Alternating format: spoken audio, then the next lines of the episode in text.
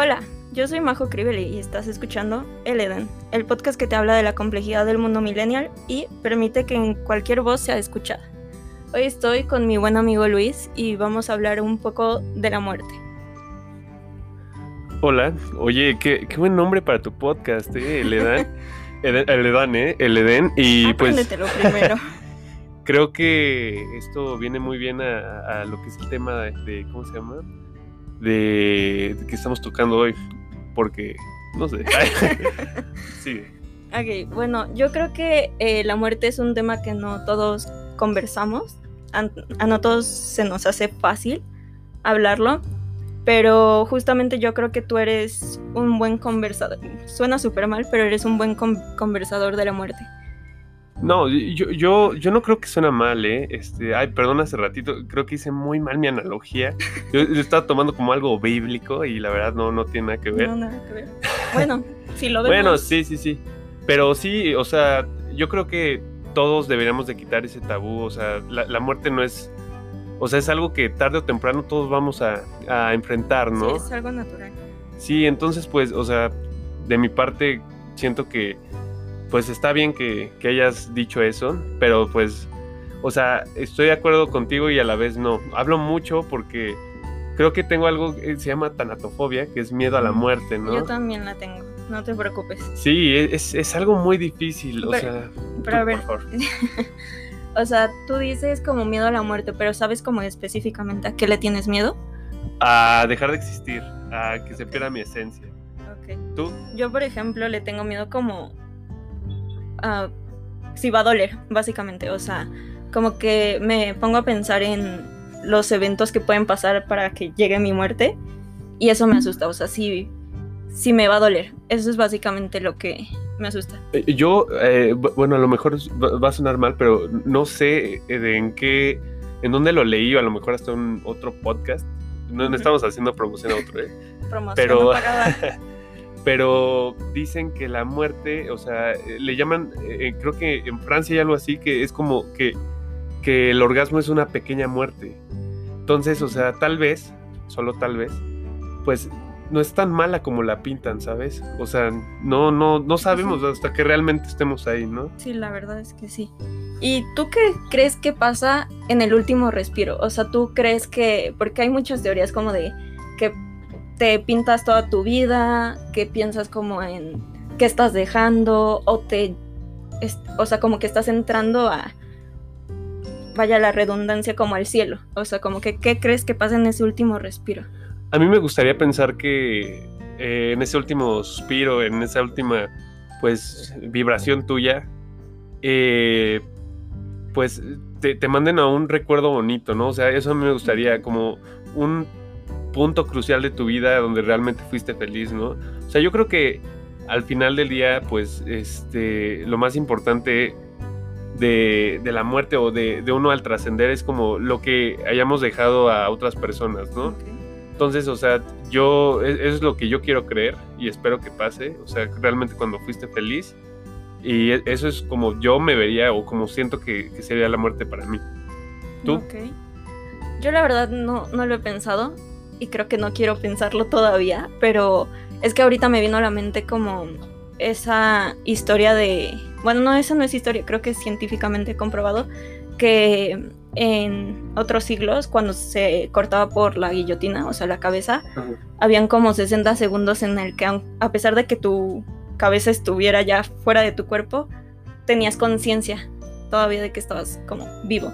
Entonces eso me hizo pensar como si eso pasa aún así cuando te estás muriendo, o sea, como si ese último, los últimos 60 segundos, sabes que ya te estás muriendo y qué está pasando, o sea, ¿sí me entiendes? Sí, pues de hecho, o sea, no sé si, si a lo mejor estoy mal, la comunidad científica y médica me puede corregir. Este, el cerebro sigue este, mandando como vibraciones Ajá, o hay señales, ciertas señales exactamente y pues a lo mejor eso es lo que, lo que, pues no, lo, lo que tomamos como que pensamos que realmente tuvimos una experiencia religiosa o Ujú. que realmente trascendimos a otro lado, ¿no? O sea, a lo mejor, y esta vez como se me vino a la mente, ¿qué tal si después de eso ya nos enfrentamos a la segunda muerte, que es realmente la inexistencia del ser? O sea, tienes un tiempito así que no sé, no sé cuánto tiempo, estoy poniendo este, un estimado, según yo, unos cinco minutos de que ya moriste y que tienes esa experiencia súper padre y que ya ves a, pues me gustaría pensar a todos tus familiares que han este, partido y todo ese show, pero pues realmente cuando, cuando deja de, haber esa actividad, pues ya sufres la, la verdadera muerte, ¿no? Sí, claro. Ajá. También me hiciste pensar en, bueno, no sé cómo ponerlo sobre la mesa, pero esta ideología de que todos los días nos estamos muriendo. Entonces ahorita que mencionas como la primera muerte, como que yo la pondría como en segunda tú. Pues eh, yo ya, este, pues creo que sí, ¿eh? ¿Y tú? Uno, dos, tres. No, pues es que sí, es cierto, o sea, día con día nuestras células están muriendo, pero, o sea, es que dentro de la muerte hay vida, o sea, también... Qué poético. Sí, sí, sí, o sea, siempre que... Ah, siempre que hay que hay que desprendernos de algo, o sea, llegan nuevas cosas. Entonces, o sea, sí, entiendo tu parte porque pues sí, mueren células, este, obviamente el oxígeno pues nos va desgastando y todo ese show, pero pues yo creo que con esa muerte llega, llegan pues no sé, eh, piensa que tú muere parte de ti, pero a la vez surgen nuevas cosas, nuevas experiencias, nacen nuevas, nuevas experiencias, nuevas sensaciones, ¿no? Ok. Ajá. Oye, y ¿Cuándo fue la primera vez que tú hablaste de la muerte? O bueno, te hablaron de la muerte. ¿Y a qué edad crees que debería hablarse de la muerte? O sea, como... Pues fíjate que yo creo que ese tema debe ser desde la infancia. O sea, porque realmente yo creo que si una persona no está preparada para ver a sus seres queridos partir, pues eh, el, el, impacto va a ser más doloroso, ¿no? O sea, no, no por eso te estoy diciendo que amargues a un niño de tres años, oye, todo el mundo se va a morir, te vas a morir, no, o sea, porque ya entraríamos a un problema existencial bien cabrón, o sea, todos nihilistas, pero no, no es eso. Yo tuve contacto con la muerte, fue cuando yo tenía 10 años, yo creo que lo más, o sea, porque después de eso, pues a mí, sinceramente, yo, yo pues eres un niño, o sea, realmente no piensas en si se va a morir la gente o no. Este, fue con mi abuela materna que vivía con nosotros, o sea, en la casa de, en la casa de ustedes, en la casa tuya. Ah, muchísimas gracias. de nada. Y realmente fue un shock porque para mí, pues yo, yo era su consentido, yo era el, el, bebé de la casa, ¿no? Entonces, o sea, realmente tener ese apoyo, esa figura materna hasta, hasta en un punto, pues a, mí realmente me puso muy mal, ¿no? O sea, eh, después de eso me dio colitis, tuve problemas en la escuela. Yo, yo era un niño gordito, bajé de peso bien, bien este, radical. Iba a decir una grosería, pero no, aquí no, se, no, se habla francés. Este, y pues eso yo creo que fue lo que realmente me marcó, ¿no? O sea, despedirme de, de esta persona que significó mucho pero me acuerdo que llegó el médico de toda la vida a pues declarar, bueno, de toda mi vida, perdón, a declarar la muerte pues de mi abuela, o sea, ya firmarlo así como de, el acta de función o algo así. Y me dijo, pues son partes naturales de la vida, es, parte natural de la vida, es el ciclo de la vida.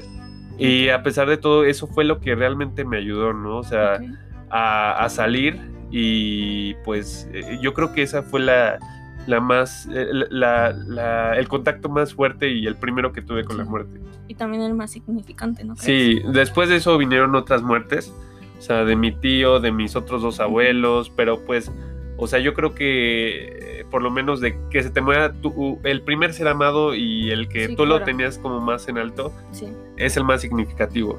Y pues obviamente yo creo que con eso eh, vienen como pues el duelo, o sea, yo veía a mi mamá destrozada, este, le costó muchísimo tiempo para, para superarlo, y, igual a, mí, pero pues, o sea, yo creo que, que todo es un proceso, ¿no?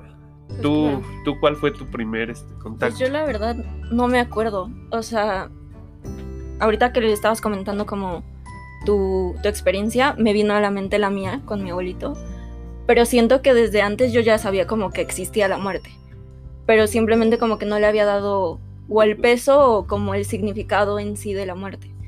Y pues la verdad es que, por ejemplo, esto lo estaba hablando con mi psicóloga y vayan todos a terapia, lo recomiendo.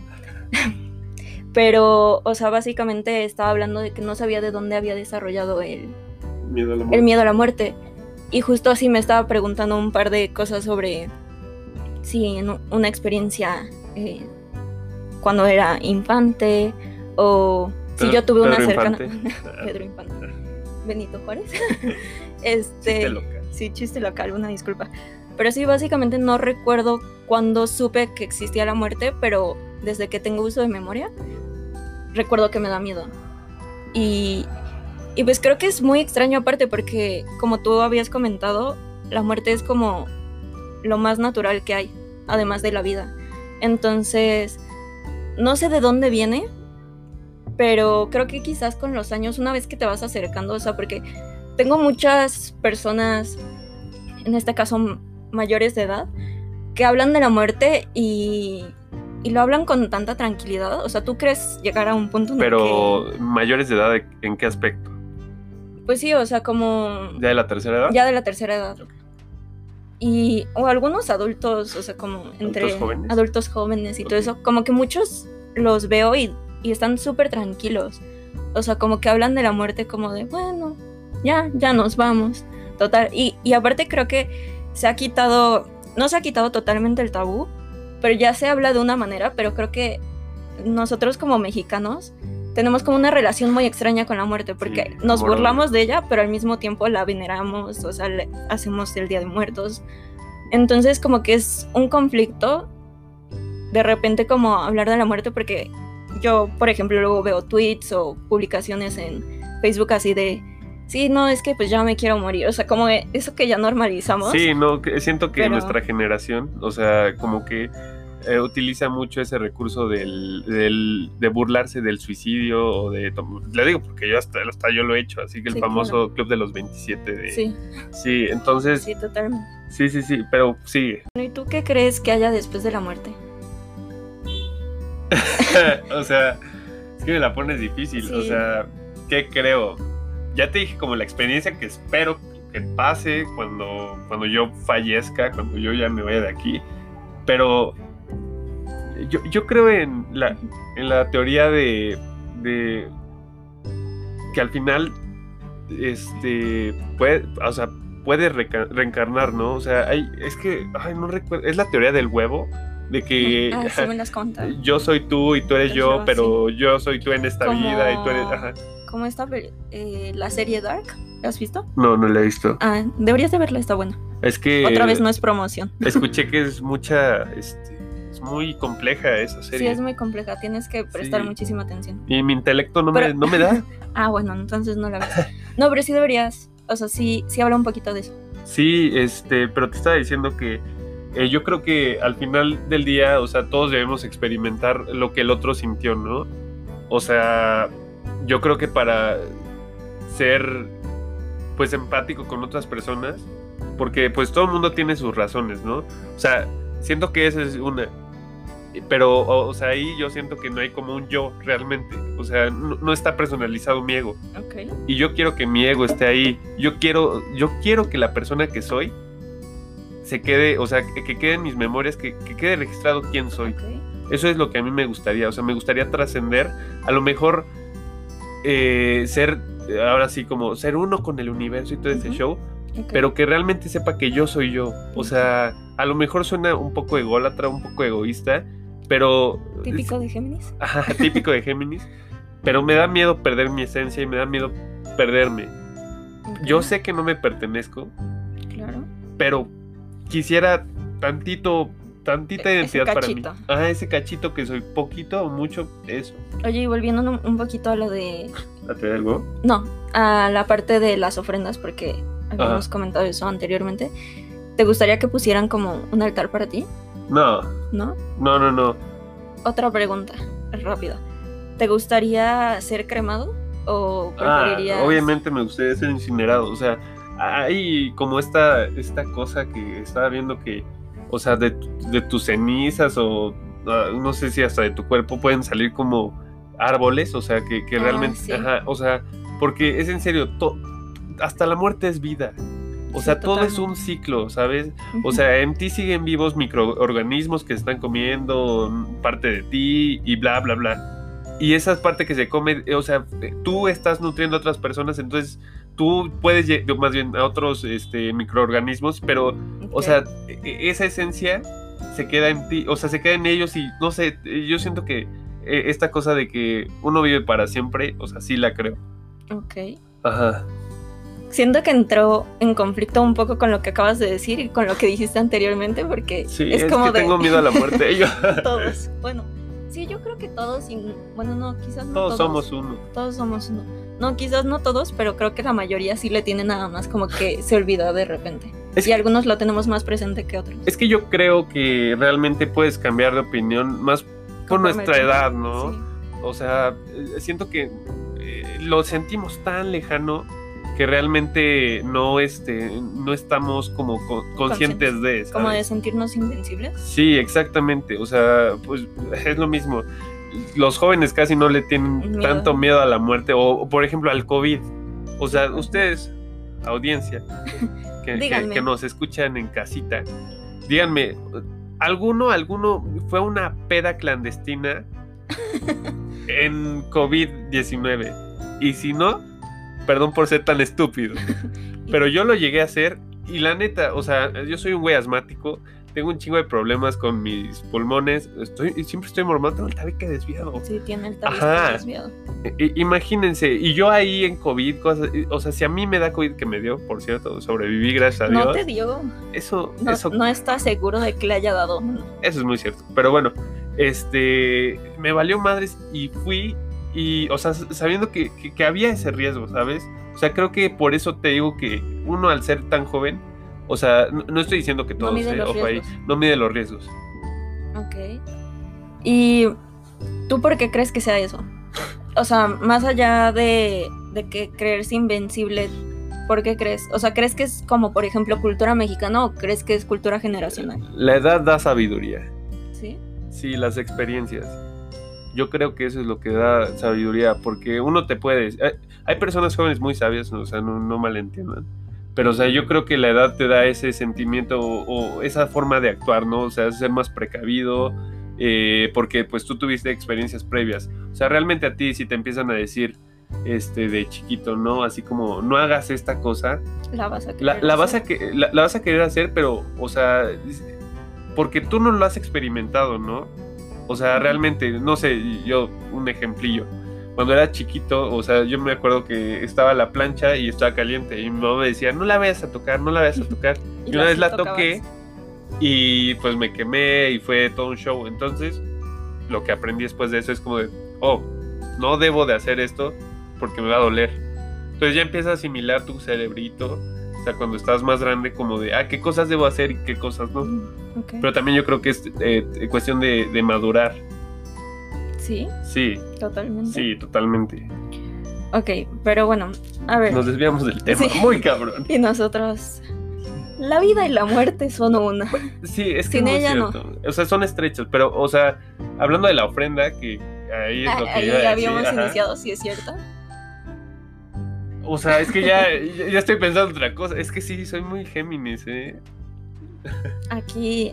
Bueno, sí, aquí abrazamos a Géminis. Sí, este, pues es que me la pones difícil, o sea, no me gustaría, pero también es tradición, pero, o sea, y, y también le están alimentando a mi ego, porque pues soy yo, o sea, me están recordando a mí. ¿Tú crees que estarías al lado de la ofrenda?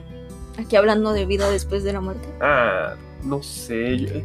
Mira, y, eso sí te lo voy a decir, ¿eh? yo creo que hay pequeñas señales o pequeños gestos que a mí me gustaría pensar que son nuestras personas queridas que ya fueron, ¿no? Ah, por ejemplo, una amiga una vez me comentó que esto obviamente pues no es científicamente comprobado, pero muchos dicen que cuando te llega un olor de la nada y puede ser como de esta persona. Y a mí, a mí me suele pasar, por ejemplo, Esas son flatulencias, no te mientas. no, pero en serio, o sea, a veces a mí me llegan como, ¿cómo se le dice? Que no es perfume, es la otra. Fragancias. Fragancias, como de hombre. Y ves, A, a de mí, la nada. A mí me pasa, y eso es muy cierto, o sea, le, le pueden preguntar en familia, a ellas, pero... y tu familia no.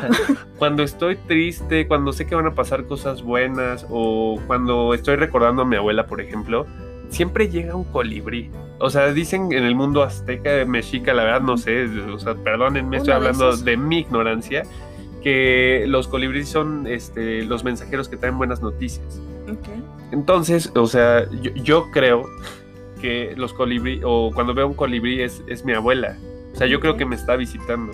Entonces, o sea, te- por eso te digo, o sea, sí siento que es muy contrario. Es que, Es que hay muchas... Sí. Es muy complejo como la vida. eh, exacto, No, sí. pero sí es muy complejo porque, o sea, yo por ejemplo tengo la teoría de que muero y voy al cielo, pero también de repente creo como en las otras vidas o seguir viviendo como hasta que cumplas como... Pero yo, yo creo que eso de ir al cielo, más bien te lo, no- nos lo imponen, o sea, más si estás en México porque pues, tú creciste en una familia católica, yo crecí en una sí. familia católica, pero, o sea, o sea, pi- piensa como una persona que, o sea, bueno, te, te estoy pidiendo ¿Me estás este, una cosa muy, muy difícil, pero imagínate qué pensarán las, per- las personas que han crecido en una familia que no ha sido ni católica, ni- no, o sea, que no tengan ninguna... Eso también me genera Ajá. como mucha... O sea, ¿qué creerán ellos? no sé, O sea, realmente, e- eso es lo imp- quizás,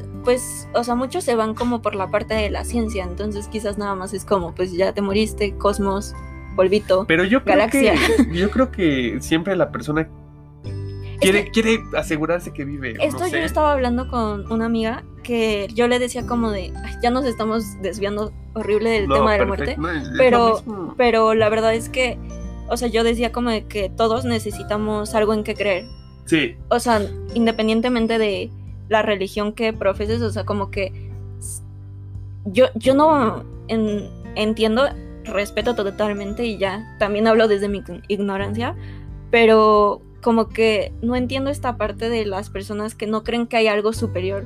sí. O sea, pero deja tú como hablar superior de, de un dios. Ajá, o sea, como que también superior, por ejemplo, del universo. O sea, como que Ajá. esas personas que no creen como ya ni en la ciencia ni en la religión es como, ¿qué hacen? ¿Cómo? No entiendo la verdad. Pues sí, o sea, no sé, yo creo que hasta luego, es que no sé, o sea, lu- luego dicen que no creen, pero ellos realmente sí creen, o sea, ¿sabes? Yo creo lo mismo, pero pues... O sea, yo creo que deben de tener hasta un amuleto de la suerte. Y ya tú al dar, al tener ese amuleto de la suerte le estás dando esa divinidad de que si- tú sin esa cosa no puedes llegar a completar una cosa. Bueno, un, un, un, un destino. goal. ajá, un destino. Ah, mira, ah, es, es que somos bilingües. internacionalista. Incarnate Word. Otra vez no es pagado. ah, cierto, promoción. perdón. Yo, Bueno. que nos paguen. Yo- Ni es mi podcast, pero yo quiero la mitad. ¿eh? Híjole, no. Tal vez. Ok, ajá, Eh, luego lo hablamos. ok. Pero... Depende del éxito. Y yo, sí, en unos 10 años. ajá. Eh, depende la definición de éxito que tengas tú. Porque también. Nada, vamos bueno, no, a no, no, no, no, ya. estamos hablando de amor. ¿Quieres que No, me no, vaya no, llorando no, a mi perdón, casa? Tal vez. De por sí, este tema ya te iba a ir a hacer llorar a tu casa. No, es Ay, que. yo sí. ay, uy, uy, por cierto, este. Lo- cuando, estu- cuando hablé con mi psicólogo, le pregunté, bueno, o sea, yo sabía de. Estaba consciente de mi muerte, de mi muerte, perdón, de mi miedo a la muerte. Ay, ¿Y estás muerto? Y yo, soy un Veo zombie. gente muerta. Y, y ahorita no, no estoy nada. Ay, no inventes. No se escucha nada de mi parte, imagina. Ay, qué horror. Estaría muy denso. Bueno, Sí. este, a mí me dijo que él cree que las personas este, viven para siempre o que realmente uno no se muere porque tú al hacer buenas acciones impactas en otras personas y esas personas al hacer otras buenas acciones impactan a otras personas, y esas personas así consecutivamente, ¿no? Y El amigo del amigo del ajá, hermano. y esto puede pasar como pues de generación en generación Generación, porque tu abuelo, o haz de cuenta que eh, una persona fue súper buena onda con tu abuelo y tu abuelo te lo pasa a ti y, o sea, pum, pum, pum. Entonces realmente, pues, no te vas. O sea, Justo la verdad es que antes de que tuviera como este miedo irracional a, a la muerte, yo creo que es muy racional, ¿eh? bueno, no, sí es muy racional, totalmente Sí, comprensible. Está contada tus horas aquí. Sí, sí, sí. Pero hablaba yo esto con alguien más de. Ah, creo que con mi psicóloga. Otra vez, promocionando la terapia. Esos psicólogos. sí, son cabrones. buenísimos. oye. Debí estudiar Sí, psicología. debimos. No, pero sí, eh, me hablaba de esta parte de, de que yo antes Ajá. De tenerle como ese miedo general, me daba mucho miedo morirme sin dejar algo. O sea, como que, por ejemplo, Algo físico, patrimonio. ajá, como, sí, bueno, no, no, no. ¿cuál patrimonio? Estaba como con ocho años. Pero, Ah, pero, ¿Qué ibas a ver? no, no, no, pero sí era como de que, por ejemplo, yo que me gusta escribir, decía como, no, es que quiero escribir un libro para dejar esto, ¿sabes? Como la película. Coco. O sea, literal, que tu obra esté en el mundo y, o sea, no ser olvidada. Algo así, sí, justo así, sin, sin quitar la foto. Disney le robó la idea a Sí. María José Crivelli. Sí, me la robó. Necesito que me paguen. No, pero sí me daba como mucho miedo eso y eventualmente como que se me fue quitando y ahora no sé qué le tengo miedo. O bueno, sí, al dolor. Que Ajá. también, es que sabes que es- está esta parte irracional porque creo que, yo creo que tengo un umbral del dolor fuerte. Bueno, alto, perdón. Entonces como que de repente pienso como, bueno, pero si me va a doler, no creo que me duela como tanto. Ajá. Entonces, no sé, es como un poco conflictivo. Pero pues sí, ya eventualmente Es- eh, es se me fue yendo. Y yo creo que, te te digo, es lo que decía anteriormente, conforme vas creciendo, yo creo que cambian los, los miedos. Imagínate Sí. que ya eres una persona realizada y lo que sea, pero vas a enfrentar a la muerte y vas a tener algo por qué temerle a la muerte. Claro. A lo mejor porque no tienes demasiado tiempo para pasar con tus eh, familiares. Sí. o, eh, eh, y puede haber infinidad Sí, de muchos. razones.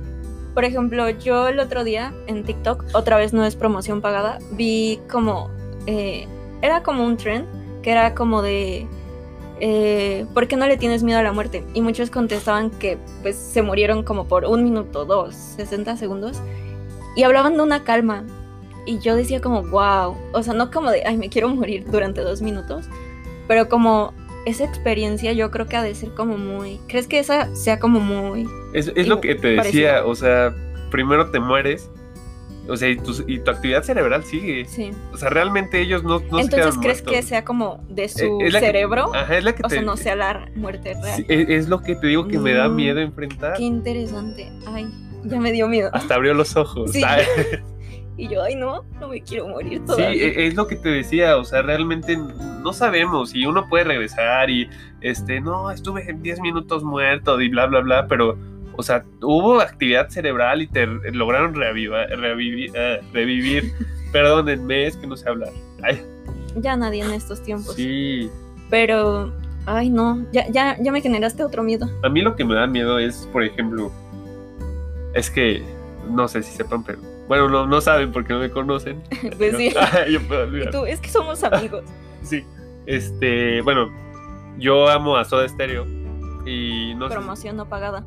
No, pues ya, ahí yo. No sé si ubican a Gustavo Cerati, ¿lo ubicas? Sí, Bueno, Gustavo Cerati le dio un, este, quiero. no, le, le dio al- un, un accidente cardiovascular y el vato quedó, bueno, choque séptico, quién sabe qué pedo, y quedó en coma durante cuatro años. Entonces, imagínate lidiar con tu muerte, entre la muerte y la vida, cuatro años, y no despertar, no ser consciente, consciente realmente de, de qué está pasando. qué. O sea, ahí ya estás muerto, ahí sigues vivo, estás arriba, No, estás imagínate abajo. despertar. O sea, por ejemplo, eh, leí un caso de uno que despertó Ajá. después de cuatro años, ahorita, ajá. COVID. O sea, Sí. imagínate despertar y así, oye, es que, ¿qué crees? Hay una pandemia. No, Tienes pero que. Ay, no, qué topa, o sea, tú ya Prefiero estar envejeciste, en coma. ya envejeciste, hubo personas que a lo mejor ya, fallecieron. Ay, no. Tú, no, o sea, son infinidades de, de escenarios.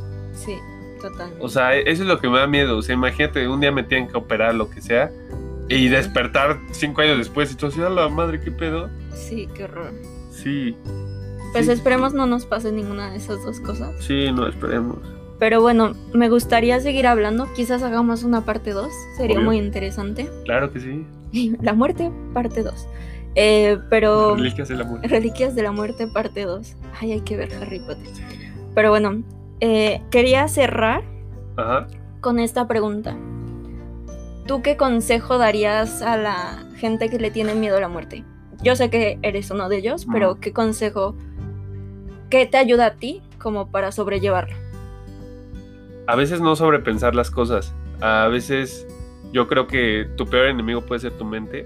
Entonces, si tienes miedo, si, si crees que algo malo te va a pasar y, y piensas en millones de años de futuro y bla, bla, bla, yo creo que lo primero que tienes que ir es hablar con alguien, ¿no? O sea, un profesional, hay un buen de tanatólogos, hay infinidades de cosas que puedes hacer. Entonces, o sea, como tratar de buscar ayuda profesional y si no la consigues o, si no quieres, o sea, porque hay personas que no quieren y está cool, hablarlo con personas que, que tú le tengas la confianza, ¿no? O sea, no, no hablarlo, o sea, lo peor que puedes hacer es evitar las cosas porque tarde o temprano llegan a ti. Llegan a ti, claro.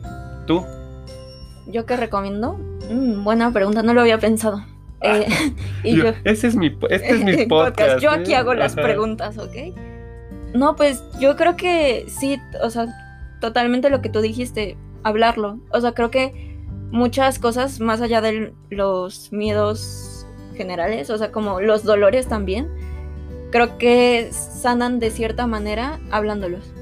Entonces, independientemente de si es un psicólogo o es con un amigo, por ejemplo, ahorita esta plática yo creo que también me ayudó como de cierta manera a, desbloquear un nuevo miedo. No, aparte, no, pero también a sentirme comprendida, o sea, creo que nunca habíamos hablado en sí de la muerte de esta manera. Sobrios. Sobrios. Entonces, como que sí está padre como conversarlo, ayuda un poquito aunque sea. Sí, Pero concuerdo. muchas gracias por venir. Gracias a ti por invitarme. no, pues cuando gustes. No, pues sabes, tú dime. No, pues mañana. Mañana. Perfecto. No, pues muchas gracias por sintonizarnos y hasta la próxima.